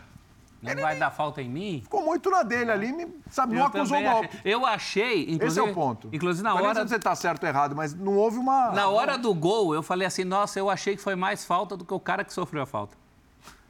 É, exato. Mas isso acontece. Eu Isso tô aqui acontece. achando que foi falta e o cara achou que não. Agora, foi, foi um detalhe do jogo. Assim, no, no, no geral, apesar do Fluminense... O Fluminense jogou um primeiro tempo inteiro fora, no lixo hoje. Como tinha feito do Fla-Flu. O, Fla-Flu- o destino do Fla-Flu mudou, né? Sim. Agora, pelo segundo tempo, o Fluminense merecia pelo menos um golzinho hoje. Não vamos esquecer que o segundo gol sai de uma rara felicidade, uma ligação direta num contra-ataque do goleiro, uma ligação de futebol de salão. E num momento em que o Fluminense até podia ter empatado o jogo ali. E é curioso essa coisa que, que divide né, os dinizistas e antidinizistas. O jogo vira 1 a 0 Você é um ultra dini- dinizista. eu sou dinizista, eu sou Ultra dinizista De carteirinha. de, de carteirinha. O jogo vira 1 a 0. Aí, ao contrário de outras vezes, ele não volta com o André recuado para a zaga Né? André mal hoje, professor? Tirando de, mal hoje, no lance do gol também, né? Segundo. Ele não faz isso por, justamente por causa do risco de tomar o segundo. Ele não faz no intervalo. Mata-mata, né? E ele toma o segundo. aí ele faz, quando ele faz a alteração, que todos nós esperávamos, e aí tinha que fazer mesmo, já está 2 a 0 e são 12 do segundo tempo. Você acha, que, você acha que todo o histórico do Diniz perder com o São Paulo para o Mirassol e mais algumas derrotas ali, e começam a dizer que ele não é técnico de decisão, o que eu discordo, tá? É, você acha que pesou na, nessa. Mais que isso, eu sou dinizista, mas não sou cego, porque esse segundo gol aí é um gol que ele já tomou muito na vida, Uhum. né? Muito na vida. O time dele inteiro ali. Inclusive Então, com é. o Fluminense esse ano. Sim, sim. Não é, não é, é o que eu falo, não é algo novo. O que deu para perceber do Diniz hoje foi esse buraco lá atrás. E acho que é, é muito complicado, porque o cenário poderia ter ficado pior, porque a gente bate muito na tecla do, do lance do Nino. Mas tem um pênalti também que precisa ser debatido. Poderia ter sido feito um 3 a 0 para o Volta Redonda. Aí o cenário era muito mais complicado, porque você, minimamente, para exercer a vantagem, você tem que fazer 3 a 0 no jogo da volta. Muda. Uma coisa é você entrar fazer 3 a 0 outra coisa é entrar precisando fazer 3 a 0 contra um time dentre os de menor qualidade, menor investimento. É, é um time que chamar. faz um belo campeonato. É muito direitinho. difícil você pensar em 3 a 0 contra o Volta Redonda tendo que fazer. Time se defende bem. Então é tudo muito complicado. O que o Diniz não queria fazer, talvez, a gente supõe, né, de que não entrou com essa formação do André, não ficar exposto, não ampliar a desvantagem que já tinha, foi tudo por água abaixo. Vi muito pouco do Diniz. E quando o professor fala de que o Fluminense mereceu no segundo tempo pelo volume, imagino, né? Mas é um volume de uma coisa meio intuitiva, não é exatamente que não voltou ali, colocou o trem ali no trilho, voltou a produzir como um time do Diniz, não. Não consegui reconhecer. Tudo que se mexeu ali foi começando a, a tirar da ideia inicial, que não foi executada. O Fluminense muito, muito, muito abaixo, 2 a 1 um. É, o que me chamou- Pra parar, assim, o dia que deu tudo errado, saiu com 2 a 1 um, fora de casa e dá para resolver semana que vem com uma vitória simples. É, o, o jogo do Fluminense é um jogo de muita aproximação, de muito controle, é, e passa muito por dois jogadores que são assim, centrais nesse desenho, que é Cano e John Arias, né? É, Cano, Ganso e John Arias. O, o, o Cano é o fim da história. Ganso e John Arias. É, e o Volta Redonda marcou, especialmente no primeiro tempo, eu acho que o, o, jogo foi definido pela postura das duas equipes no primeiro tempo. Inclusive a exposição que a gente viu no segundo tempo, para mim ela, ela me chama menos atenção, o que, porque para mim ela, ela é consequência. O que me chamou mais atenção foi a dificuldade do Fluminense em jogar no primeiro tempo. Acho que isso, isso trouxe como consequência tudo que a gente viu no segundo tempo. Então me chamou a atenção como o Volta Redonda conseguiu deixar suas linhas mais baixas, bem postadas, encaixotar o Fluminense na marcação, tirar Ganso e Arias do jogo, que não fizeram boas partidas, tanto que no segundo tempo ele tira o Paulo Henrique Ganso, coloca o Pirani, depois tira o Keno e, e bota o Marrone para para levar a estatura, mas sem Arias e sem Ganso, o jogo não desenvolveu. E, e- e mesmo nos jogos ruins, nos piores jogos do Fluminense nas mãos do Diniz, ainda assim o time costuma ter mais volume do que teve no primeiro tempo do jogo de hoje. Então, assim, eu sinceramente estou curioso para ver as explicações do Diniz. Se ele vai. Ele ainda não falou ainda, É, viu, Gu? A exato, gente tá daqui na expectativa aqui É do, do, do Diniz Lembrando que ele teve aparecer. muita posse de bola, ele não É. teve volume de construção. Volta né? Redonda não, não permitiu que ele transformasse essa posse de bola em. em- em- E muita posse de bola real. ofensiva, só que Sim. para ali não, parecia que tinha uma E muito pelo que o bloqueio ali não fala. passava, né? O Volta Redonda atrai. Porque é como o time joga joga bem. Exatamente. O que eu tô curioso para ver é se o Diniz vai trazer a conversa do impacto do jogo de quinta, quarta, quarta-feira. Eu, eu acho que isso pesou É, bastante. eu quero ver se ele Eu vai falar sobre isso, bastante. qual que é a percepção dele sobre isso. Estou muito curioso, porque assim, e algo muitas vezes difícil do próprio técnico, do próprio atleta controlar. Não é uma chavinha, ah, hoje eu estou motivado, vou jogar. Hoje acordei e me coloquei no modo acomodado. Às vezes as coisas não são tão controláveis. Vou E te dar é uma. que- Se a gente parar para pensar, desculpa, Bruno, mas Claro. se a gente parar para pensar, é, é um pós-jogo contra o Flamengo de uma atuação, principalmente no primeiro tempo, ruim do Fluminense. Bom que se diga. É um pós-jogo contra o Flamengo de uma atuação ruim do Vasco contra o Bangu. Sim. Então, é, é- é aquela jogos coisa. que geram um desgaste muito grande Então. físico e emocional. E no caso do Fluminense, ainda depois do desgaste físico e emocional, ainda trouxe uma carga de êxtase pelo É, pós-jogo, então, que é um dos natural, grandes né? desafios É? dos times que ganham, ganham é você conseguir, manter. Depois dessa descarga de adrenalina positiva, de você ganhar um jogo desse e você relaxar, Obrigado. você retomar a sua concentração máxima. Porque não dá para dizer que o time do Fluminense não correu e não se esforçou. Isso não tem a ver com concentração. O time pode correr muito, Diniz mas tá falta. Aí, bom. Bora, Diniz. Vai agora? Bora lá. Som? Som, som. O Redonda não tinha nem passado o meio do campo ainda. Já tinha 30 minutos de jogo. Aí depois que eles fizeram o gol, a gente teve talvez um pouquinho de desequilíbrio, a gente caiu um pouquinho no jogo. E no segundo tempo a gente voltou melhor. A gente tomou o gol na hora que a gente poderia ter empatado, que teve um bom chute do Braz, aí teve a bola sobrou pro Samuel, que se, se ele capricha um pouquinho mais no cruzamento, a gente tinha gente só na área para fazer o gol. E num, num lance assim, num erro que dificilmente a gente comete, a gente acabou tomando o gol, o segundo gol deles. Eu não acho que a gente fez um primeiro tempo ruim hoje, nem acho que a gente fez um primeiro tempo ruim contra o Flamengo. A gente tinha falado, a gente fez um segundo tempo melhor, mas não que a gente fez um jogo ruim no primeiro tempo. Eu não achei isso, não. Acho que a gente devia ter jogado, ter criado mais, principalmente depois que a gente tomou o gol, que a gente teve um pouco de desequilíbrio. Mas o Volta Redonda é uma equipe bem treinada, tem menos investimento, mas é uma equipe que está fazendo um grande campeonato e que a gente tem que saber respeitar e a gente soube respeitar, a gente é, praticamente não cedeu o contra-ataque até então, do primeiro tempo, que era a arma mais forte deles. E a gente estava criando chance. Então, assim, a gente não fez o gol, mas tava, o, jogo, o gol estava amadurecendo para ser nosso e acabou sendo do Volta Redonda. E logo depois do segundo tempo, a gente estava melhor no jogo e tomou o segundo gol. E vale ressaltar que a equipe foi aguerrida, os jogadores que entraram, entraram bem, a gente conseguiu tirar um pouco da diferença e está tudo em aberto para o Maracanã no sábado. Gabriel Amaral, Rádio Diniz, boa noite. É, são duas perguntas, mas encaixam um pouquinho também. É, você fez por várias vezes já essa mudança, até que você fez hoje de novo, de botar o André para a zaga, né, para ganhar, como você falou, para ganhar campo, ou então quando tem campo para poder facilitar a saída de bola e ter mais qualidade. Eu entender por que você não fez isso hoje no intervalo, porque você fez logo depois do segundo gol, você considerava, qual o motivo de não ter feito intervalo? Então, é uma, é uma pergunta que não aprova. Ah, você quer fazer a segunda? É, é. Pode falar. Quando, é, ele falou só sobre a dificuldade de jogar contra um time, o Volta ser um time físico e vertical. Se isso é uma dificuldade mesmo no time de vocês, se isso influenciou na questão do André. Não, eu não acho que é uma. A dificuldade de jogar contra times que se defende. No fundo, a dificuldade de jogar contra um time bem treinado. O time é bem treinado, tem bons jogadores, jogadores rápidos, e é o time que faz mais bem transição entre todos no campeonato carioca e provavelmente um dos melhores do Brasil. Tá? O Volta Redonda hoje é isso. Então a gente anulou bem as transições, a gente estava muito. O primeiro tempo, o jogo não estava tão. talvez o entretenimento, tanta chance de gol, porque é difícil criar mesmo. Mas a gente estava com o jogo muito controlado. Só, aparentemente só tinha um time que poderia abrir o placar e era o Fluminense. Aí no lance individual, o cara acertou um chute muito bom e acabou fazendo o gol. Então, essa pergunta que você fez é o seguinte: é a primeira. Daqui a pouco ela pergunta, por que você não começa com o André já de saída? Se é uma coisa que você faz. É uma coisa que a gente tem que sentir. Era um jogo, esse jogo ele não terminava aqui.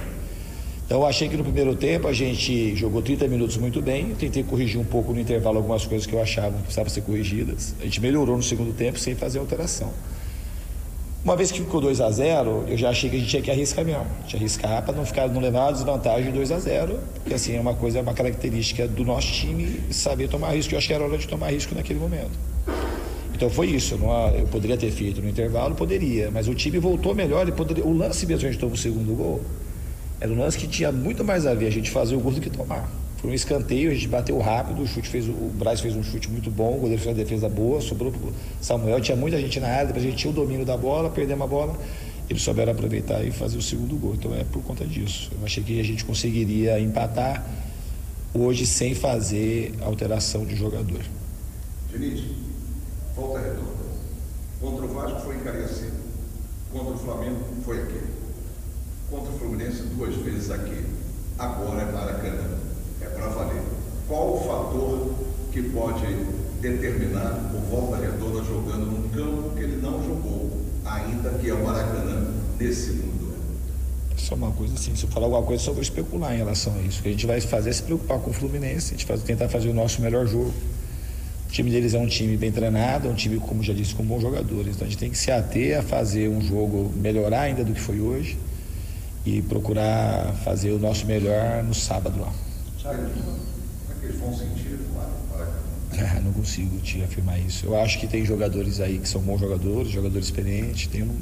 Isso é uma coisa que a gente não pode contar com isso. A gente tem que contar com aquilo que a gente pode fazer. Isso é uma coisa que compete ao Volta Redonda. Diniz, boa noite. É, queria te perguntar como é que foi o papo agora no vestiário com esse jogo. A gente sabe que é um jogo que tem outra continuação desse jogo. E um papo, se você teve algum papo com o André, que a gente viu que ele saiu meio abatido de campo, por causa da falha dele no segundo. Não, o André, eu já, eu já eu conversei com ele mais rapidamente. Aquilo é uma coisa que acontece, assim, não tem nada. O André é um dos melhores jogadores do Brasil, não é só do Fluminense. É jogador da seleção brasileira. Assim, e é isso. O André, ele é parte inerente das soluções do time. Então, ele é um cara, é isso que o André é. Então, é, a gente está vamos ficar concentrando naquilo que ele é. Então, para frente, eu acredito que ele já, depois mesmo, ele já fez um, continuou jogando muito bem, ajudando o time e está tudo certo. E no vestiário, né? O vestiário, o vestiário tá tranquilo, assim, no sentido, a gente diminuiu a diferença, a equipe fez uma boa partida e não venceu o jogo, mas a equipe fez um bom jogo. A equipe, a gente pode sempre melhorar, mas a equipe foi diferente, muito diferente, principalmente do jogo que a gente fez aqui da, do, da fase do primeiro turno, e que o segundo tempo a gente foi muito mal aquele dia. O primeiro tempo não foi tão mal, mas o segundo tempo foi muito mal. Hoje foi um jogo que, que a gente tem coisas para corrigir, tem coisas que a gente tem que levar com um saldo positivo, em alguns, principalmente no, no segundo tempo, na entrega dos jogadores, a coragem que o time teve. Sempre muito difícil jogar, não é para o Fluminense, é para o Manchester City, é para o Barcelona, é para a seleção brasileira. Você pega um time, um bom time que é bem treinado e que coloca praticamente 10 jogadores na cercania da área.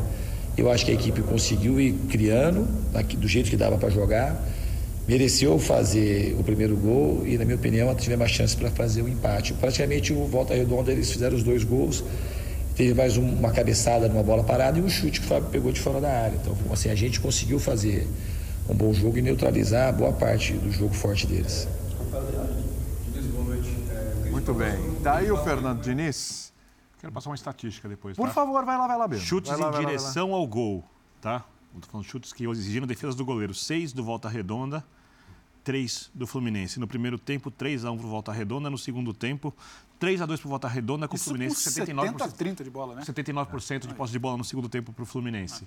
Ou seja, o goleiro, independentemente da dificuldade dos lances do Fluminense, trabalhou mais que o goleiro do Volta Redonda. Acho que o Diniz, o Diniz pintou o quadro um pouco mais colorido do que ele foi. Então, ele falar que foi um bom isso, jogo, ele falou bom jogo. A Eu gente que acabou foi de falar que o é, primeiro tempo foi muito é, ruim. Eu acho que foi um bom segundo tempo e foi Ok. um mau primeiro tempo. Bate no liquidificador, você tem um jogo de razoável para aceitável. ali. Não, tem Não duas foi coisas tão bom mim. quanto ele falou, na minha visão, pelo menos. Uma, uma Estamos frase que... tentando a imagem do pênalti para mostrar para o fã de esportes, hein? Perfeito, porque, André. porque eu concordo que foi pênalti. Porque eu quero, eu quero passar nisso aí, porque se eu, não- se eu não escutei errado, ele fala algo como um pouquinho de desequilíbrio no primeiro tempo. Não foi Isso. exatamente isso. Eu tô com o Zupa. Ele tenta pintar um quadro coloridão ali que não teve. Só que o time teve uma grande chance no primeiro Igual- tempo, que não aproveitou. Sim, mas não é um pouquinho de desequilíbrio. Mas foi essa. É sempre o que o Walter Redonda fez e o que o Fluminense não fez. E quando ele fala no segundo tempo, que sim, teve volume, poderia ter feito talvez outro gol, mas é, ele se apega a algumas coisas. Não, porque a gente teve chance, a gente criou, a gente fez. Ele quer se apegar a detalhes para a narrativa dele de que foi algo, não foi algo tão ruim. E ele não pode, por exemplo, esquecer do lance do pênalti, que em algum momento ele flertou com um perigo muito maior. Quando ele fala que tem um. o- é muito interessante quando ele fala, explica por que não trocou logo, como que ele olha. Eu concordo debatia com ele. aqui, que ele olha para a segunda partida, sabe que tem uma volta em casa, sabe que tem dois resultados iguais. Só que não foi exatamente. Eu acho que o Diniz conta algumas coisas interessantes do jogo, mas ele esquece de outras e doura um pouco a pílula aí que não foi exatamente esse. Ele começa mal, né? Ele começa, de ele começa salvando o primeiro tempo do Fla-Flu. Primeira coisa que ele falou nessa coletiva. É verdade. Não foi mal no primeiro tempo do Fla-Flu e não, não foi mal no primeiro tempo de hoje. Ele está redondamente enganado. Ele viu outro jogo que a gente não viu. E essa questão de ter passado por cima do pênalti também, que é fundamental, poderia transformar num 3 a 0. 3 a E, 0. e- ele que no São Paulo ficou famoso por dividir os resultados dos jogos por tempos de partida. Isso. O- Ganhamos o segundo hoje tempo. ele perdeu o primeiro tempo de 1 a 0 e o segundo ele empatou por 1 a 1. Ele quase perde também o segundo tempo se sai aquele gol do Volta Redonda. Então ele dourou a, a pílula aí de uma maneira que, sinceramente, nem precisaria. Eu acho que ele teria argumentos em sua defesa sem se precisar, sem o precisar se aí. expor tanto desse jeito. Lance do Ó, ó, esse é o lance do pênalti. Lance do pênalti. O André vai chegar depois, ó. É. É, o É que André, assim, de- de- é- essa imagem ainda gera dúvida. Mas para mim, eu- já vi a imagem de perto, vocês também. Tem uma imagem aproximada, que eu, se não É. me engano que é da Record, que é detentora, que ela pega exatamente a carga. Ela É traz a carga um pouco. É a Band. É a Band, Band, é. desculpa. Ali por trás, Record é do Paulista. É. Ali, ela está ela tá posicionada atrás ali, na linha de fundo, e ela pega exatamente a chegada E o árbitro está em cima do lance. Bem Aí não tem nenhuma desculpa. Ele tá, a, a- a posição dele é boa, a, a visão dele me parece que não é boa. o rapaz não teria por que cair ali, né? Não teria por que desabar. Se né? não acontecesse Cla- claramente ali, ó. ó. Vamos lá de novo. André chega, ó. agora. Pá! E, e faz um 2 em 1, um, chega bem surpreendendo pelo outro lado. Não tinha por que fazer essa carga também. Exatamente, ó. É, por essa imagem não marca o pênalti. Mas você já viu a Desse ângulo, perto? né? Já? A imagem é mais. É, a outra- mais a outra é A mais- outra imagem que você tem é mais próxima da imagem que o árbitro tem. Sim. Porque ele está muito mais ali em cima. Ele está próximo do lance. Ele está próximo do lance. Na imagem dele ali. Agora, sinceramente, só uma dúvida, porque o VAR chamou? Não. E tem VAR na semifinal. Então, É tem VAR na semifinal. Nem nesse, nem no lance da carga. Não chamou nenhum dos dois. Nenhum deles. Então, É, mas é, é sempre uma caixinha Esse critério vai ser exatamente. Se, se, Tem, se- tem VAR, se mas tiver- volta se- e meia a se gente tiver vê o repórter que está no campo e falou, ah, se o eu ia ar. perguntar, se, o fala o Fluminense chegar à final contra o Flamengo ou contra o Vasco, Flamengo, Fluminense, Vasco, Fluminense, esses lances vão pro VAR, né? Vocês acham que vai passar batido também? Vão passar batido. Você acha que... no você Maracanã, acha- cheio lá? Critério muda? Você acha Não, que, não você acho que acha quero que hoje mudar. eu, eu não sei. Eu acho que a chance de errar no Fluminense e Volta Redonda é a mesma de errar no Flamengo é-. Vamos esperar, espero que não aconteça. Sim, é porque eu acho que que o critério é seja mantido, ausência perfeito, de qualidade. torna-se assim, indiscutível. educado. Falta qualidade ali para quem está operando, um apitando, gentleman agora. o bancando. É, não acho, não acho que seja essa coisa do, do Por critério. exemplo, que- hoje, Perfeito. por exemplo, hoje, para falar de Mas outro campeonato, hoje o vocês tenham pênalti que marcaram contra o Atlético Mineiro, contra o a favor do Atlético contra o poderoso Galo, para mim foi um escândalo. O poderoso Galo. Se o pênalti marcado Se eu sou contrário. para, para- se o pênalti fosse para o Atlético, a gente estaria falando Eu, sobre critério de eu não estou dizendo que a arbitragem é encomendada de não. nem nada disso. Estou dizendo que A interpretação, às vezes. o vai- tamanho do jogo, o peso das camisas, talvez gerem alguma Eu entendi.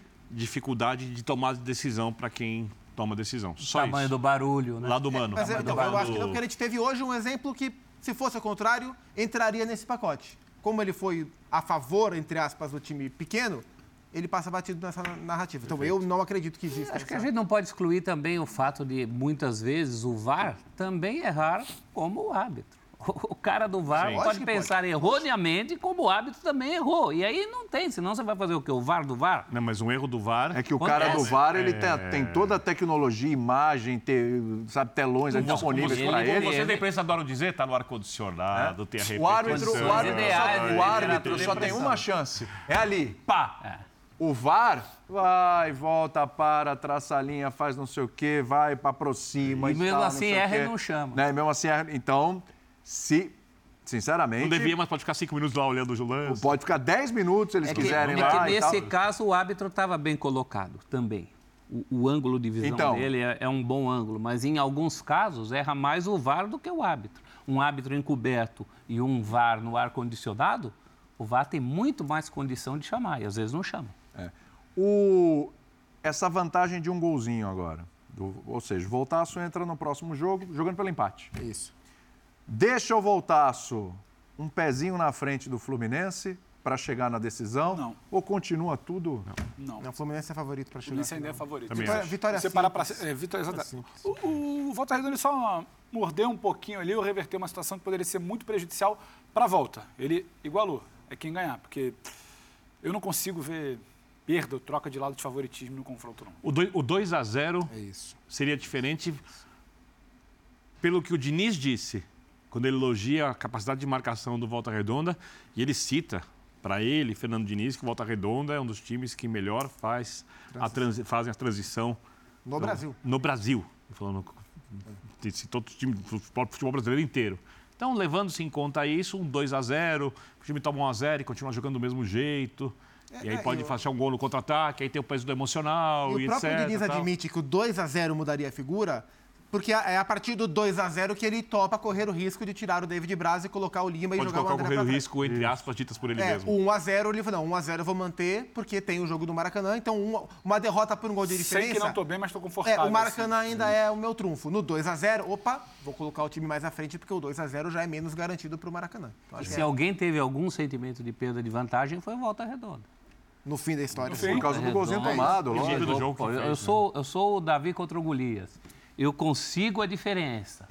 Aí essa diferença diminui, o gigante vai vir babando em cima de mim. Mas tem jogo, claro que tem jogo, né? Tem que deixar bem claro que não está resolvida a parada. Acho que o Fluminense Não é tá favorito, resolvido, é mas favorito. tem, E tem acho jogo. difícil, Tem acho que o respeitar o. Volta Redonda que faz o campeonato muito bom e faz tempo que a gente não vê, assim, em termos de resultados até acontece um pouco mais, um pouco menos, mas faz algum tempo que a gente não vê um pequeno do Rio fazer um bom campeonato como o Volta Redonda faz. Eu acho que isso tem que ser elogiado. Talvez o último tenha sido o próprio Volta Redonda. Pode ser, porque assim, Do a, a diferença, a diferença econômica, ela tá tão gritante em, em vários, no, no país, na América do Sul, não sei o quê, mas no futebol carioca isso tem sido muito gritante, a ponto de a gente considerar o Campeonato Paulista muito mais competitivo Sim. do que o Campeonato Carioca, menos pelos grandes e mais pelos pequenos, pela tentativa de proximidade dos pequenos em relação aos Tem grandes. mais times da primeira e segunda divisão do Isso, e futebol no, e no brasileiro. futebol Tem carioca isso está mais distante, então o, o, o Voltaço merece muito mérito, muito mérito. Lembrando que caiu e subiu ano passado, né? Pois é. É isso mesmo, né? porque Caiu no ano Rio- passado e subiu ano no Rio passado. Isso é Tem possível pelo calendário. A Tem gente poucos projetos interessantes de futebol no Rio. Uma série de questões. E aí é poder econômico de Estado, o Isso. interior do Rio, interior é- interior é isso. São Paulo. Você não consegue Faz sustentar por um calendário. Você não tem exatamente algo que lhe permita, porque esses projetos são muito curtos. Então, os projetos muito curtos tendem a ser mais frágeis. Então, cai nisso que o Zupac falou. Ou você depende de um jogador muito acima da média, ou você depende de algo cada vez mais raro, que é um time bem montado. A gente está vendo isso nesse Volta Redonda. Por isso que eu acho, tem favoritismo do Fluminense pelo que acredita que esse projeto do Diniz entregue.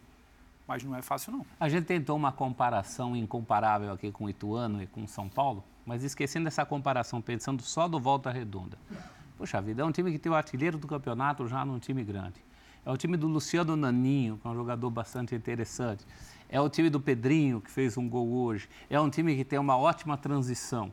É um time que hoje conseguiu segurar um gigante. Aliás, já tinha ganho desse gigante, já ganhou do Vasco. Fez um jogo duro contra o Flamengo. O o Flamengo. placar final não reflete o que foi aquela partida. E não bastasse tudo isso, ainda está nessa semifinal e no lugar do Botafogo. Sim, então merece todos é os méritos. Fã de Esportes, a gente está chegando na reta final do nosso linha de passe. É bom lembrar que amanhã tem linha de passe 11 da noite, pós Vasco e Flamengo, pós São Paulo e Água Santa. Mas eu queria nessa reta final falar do Galo, porque o Galo perdeu, estava na lista das nossas zebras, né? Sim. O Atlético venceu por 1 a 0 e o Hulk saiu dando uma espinafrada O geral, não, hein? É uma novidade, diga-se de passagem, como diria o craque. É, Neto, né? pois é, É uma né? novidade, né? Temos aí telinha, meu querido Ele gosta Casinha? de espinafre mais do que o Popeye também. Ah, gosta, gosta, então De viu? Hulk para Popeye. é isso. então, O bife estamos o bife aqui. é parecido. Espinafre é verde, o Hulk O também. universo lá. geek do, É do isso. William Tavares. Eu adoro. Temos Olha só, esse árbitro me marca pra caramba. Não dei cotovelada. Eu tenho quatro filhos. O que tem a ver a frase A com a frase B? Quantos você tem? Eu tenho três. Já deu cotovelada? Não dou cotovelada. Então É, pronto. quem pra tem entender. quatro filhos não pode dar Eu cotovelada. dou um filho para filho, dar já deu cotovelada. Já, o o Birra O é Pac muitas. também deu. Eu falei Não pra tem filho. O ele. William também não tem filho, também deu. o Eu falei também pra... não tem filho, também deu. Eu falei pra ele, eu dominei aqui. Ele pegou e me deu amarelo. E depois vem pedir desculpas. É o segundo jogo que ele faz isso comigo, sem necessidade de me dar cartão pra querer crescer. E tem mais. Com todo respeito ao Atlético, que é um time muito organizado, tem uns jogadores que esperam jogos grandes pra crescer. Muitos moleques não vão conseguir sair daqui. Tem cabeça pequenininha e se acham grandes jogadores. Existe hierarquia. Se não respeitar, não vai a lugar nenhum. Sassá, vê meus vídeos, depois olha a minha história. Ah, carro. Então, a rapaziada conseguiu entrar na cabeça O dele. que Queriam era isso. Impressionante isso. Era isso que queriam, hein? Impressionante. Ele tava lá, o Bruce Banner, né? Quietinho e tal. Os caras começaram, aí ele virou Hulk. Ninguém ali acha que é maior que o Hulk. Eles só queriam isso aí. Acho que tem du- duas coisas. Primeiro, é, se a gente for sempre na ótica do Hulk, todos os árbitros do país estão contra o Hulk. Então, assim, eu acho que Acho que tá exagerando. é, é- é é- é muito chato o pós-jogo do Hulk em relação à arbitragem. É, é- é quase insuportável. Segundo, o Sassá gosta de causar também. Claro que o gosta. Sassá dá um trabalho. Que, olha, eu vou te falar negócio. O Sassá. Puxa, o Sassá entrou no segundo tempo no, no Atlético. é, não fez um grande segundo tempo. A vitória foi enorme pro, pro Atlético, que é um time muito organizado mesmo. Inclusive, para fazer o jabá, essa semana foi ao ar o grande Rolou o Melão, o meu podcast com o Mário Maravilhoso. Leal. Conversando com o Fábio Mineiro, que é o diretor de Você percebeu o estilo Hulk aqui do Zupac, o meu podcast? Não, é Pô, Gênio Leal e o Mário Marques. Você Eu sou o né? único integrante o da Coadjuvantes, O meu né? podcast com o Mário Marques e o Gênio Leal. É isso, eles é, estão na mesa. né? É o Hierarquia, momento Hulk hierarquia. do Zupac, é a hierarquia do Zupac. Eu tenho quatro filhos. É E isso. tá cotovelando. né?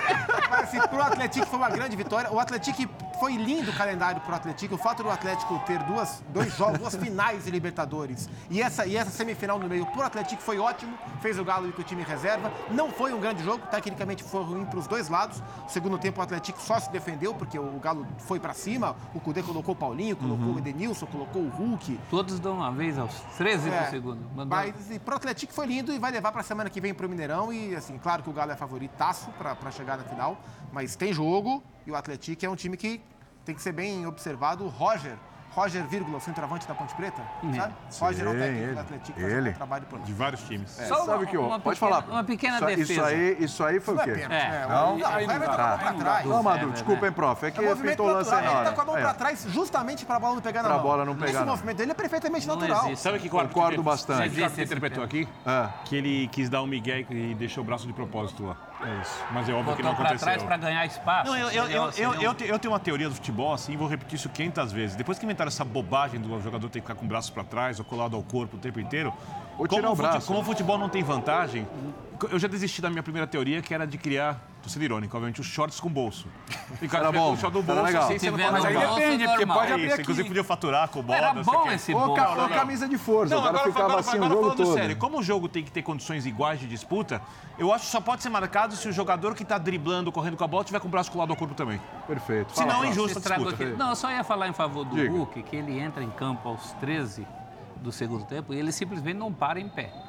O, o, que, o que bateram no Hulk hoje, diante desse juiz que ele. Você está concordando com o Hulk? É, não, eu não concordo quando ele fala de hierarquia, que ele é maior que o outro. Não, não, mas sobre as arbitragens marcarem ele. Mas ele, ele estava muito nervoso também por isso. Também por isso. Ele, ele, não parou em pé hoje. Era uma coisa na hora que ele entrou em campo, dos 15 aos 30. Isso não é nada. Né? Aí tem também o. É, mas ele deu, porque deu o matou, outro. Matou a bola é, com a né? mão. E matou a bola com a mão. Tem na perna. E o Hulk perdeu um pênalti, né, perdeu né, gente? Só, só bom lembrar que ele perdeu. Ele teve chance de deixar o dele. Sim. Ah, que o árbitro me perseguiu. Ah, que o cara entrou na minha cabeça. Eu tenho quatro filhos. Mas em meio a tudo isso, o Hulk perdeu um pênalti. Sim. Que não é a primeira vez. E né? o Atlético perde a vencibilidade no ano. Exatamente. Vocês não acharam que foi pênalti no jogo do Palmeiras, né? Não, a, segunda regra não. Ainda bem. Segunda regra não. Mas esse lance do Atlético para mim foi tá. Agora, se eu queria entender esse negócio da hierarquia, você fala que eu sou do mundo geek, né, não é professor mesmo, tem um gibi chamado Hulk contra o Mundo, né? E hoje é uma saga, Hulk contra o Mundo. Ele que, juízes. que é consequência da saga Planeta Hulk, todo né? Todo mundo sabe o que é isso. Só, o que? Geek? É. Só você não sabe. Você precisa se atualizar. Você não você sabia não é o que era flop outro dia, você né? Você é geek né? e não sabe. É? Você é meio geek, viu? Você, você não sabe, vou explicar, é geek, explico ali, explico ali na saída. Não sei se vocês quiserem. Explico ali na saída. Agora, não, carreira permite Hulk cobrar humildade dos outros, porque assim, eu fico imaginando se eu sou um jogador qualquer, e aí eu tô num time, o outro time tem o Hulk, que seja, ou qualquer outro time. Você acha que eu vou olhar pro Hulk? Oh, o Hulk é grandão. Deixa eu pedir um autógrafo pro Hulk aqui. Deixa eu...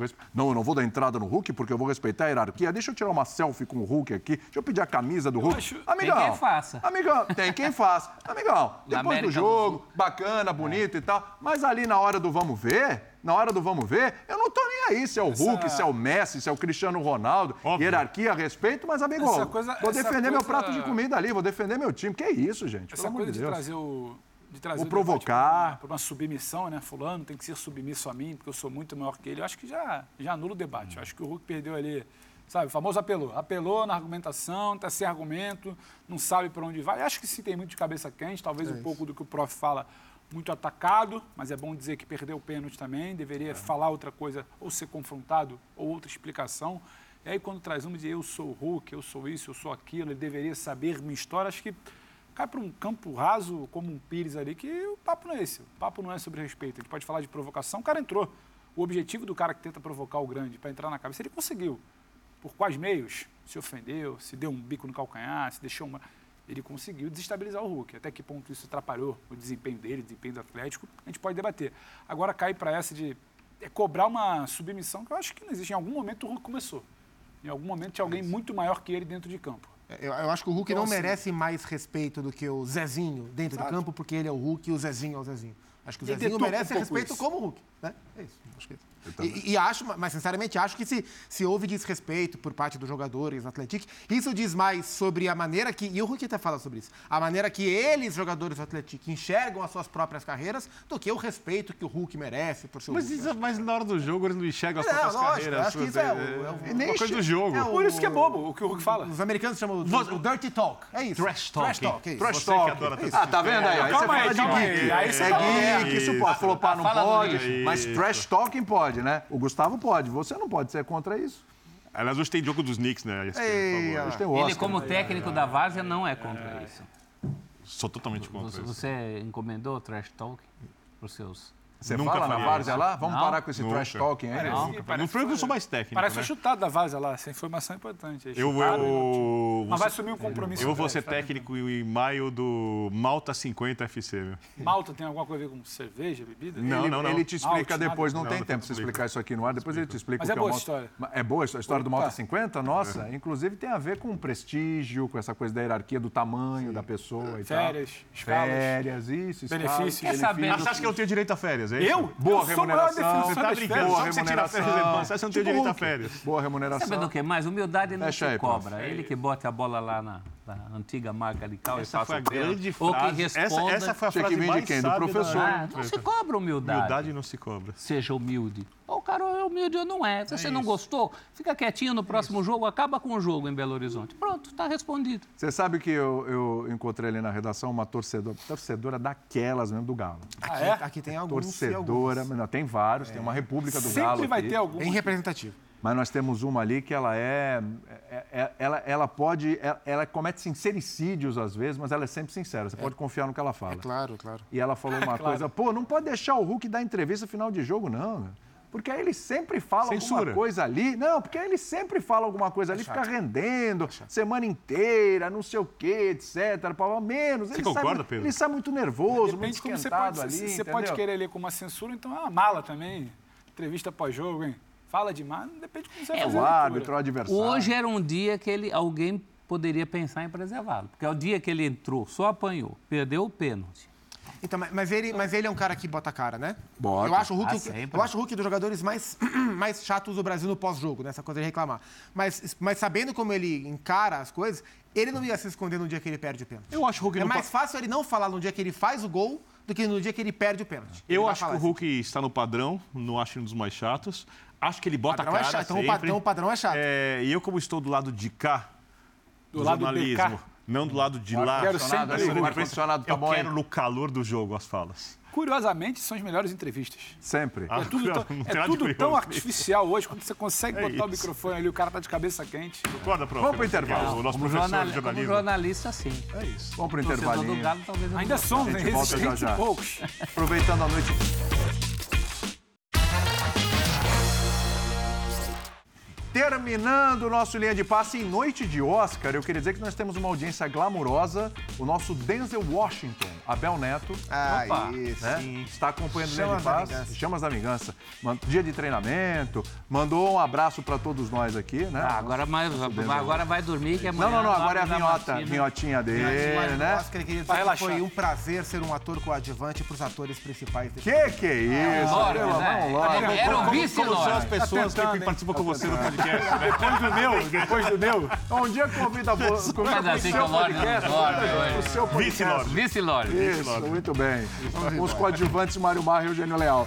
Tchau, viu? Dá, tchau, tchau, prof. Obrigado. Tchau, Tchau. Pedro Ivo. domingo a todos, muita Beijo. saúde, muita paz uma ótima semana pra todos. Amanhã o Linha 11, olha o horário, 11 h 10 Amanhã Cadê o pós pequeno? jogo, segunda-feira especial. Vai entrar Tchau. xingando, pequeno? Não vai dançar aqui, pequeno?